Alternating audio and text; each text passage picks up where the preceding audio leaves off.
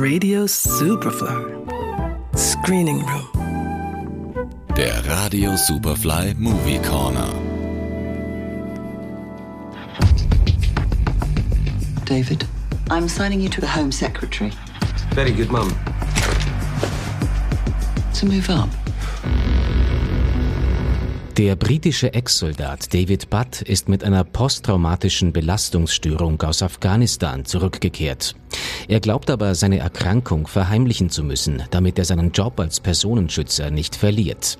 Sein neuer Schützling ist die Innenministerin Julia Montagu, eine politische Hardlinerin, die den Einmarsch in Afghanistan jederzeit wiederholen würde.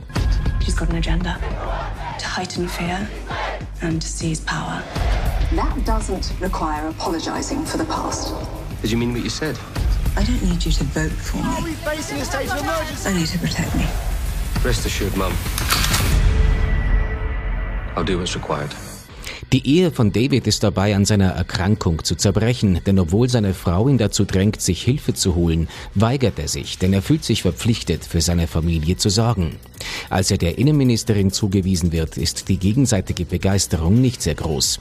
Doch nachdem er ihr bei einem Anschlag das Leben rettet, entsteht eine gegenseitige Anziehung. Bald gerät David allerdings zwischen die Fronten, denn seine Einheit ist der Polizei zugeordnet, deren Führung wiederum mit dem Geheimdienst heillos zerstritten ist.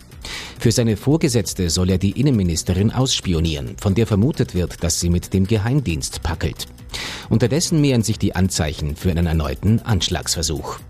These plots do not always arise from outside. Some fester within. I've been a copper. Been a soldier. For what? Politicians, cowards and liars.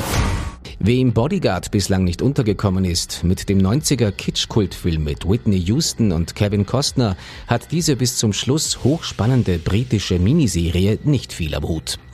Drehbuchautor Chad Mercurio hat sich in England in den Nullerjahren als Spezialist für Polizei-Politik-Thriller-Stoffe einen Namen gemacht. Neben Bodyguard stammt auch In the Line of Duty aus seiner Feder. Herausragend bei Bodyguard ist auch der Cast, allen voran Keely Hawes als Julia Montagu und vor allem der aus Game of Thrones bekannte Richard Madden als David Butt, den seine herausfordernde Rolle bis an die eigenen Grenzen geführt hat, wie er dem Hollywood Reporter verraten hat. I was like, I'm, I, I need to stop.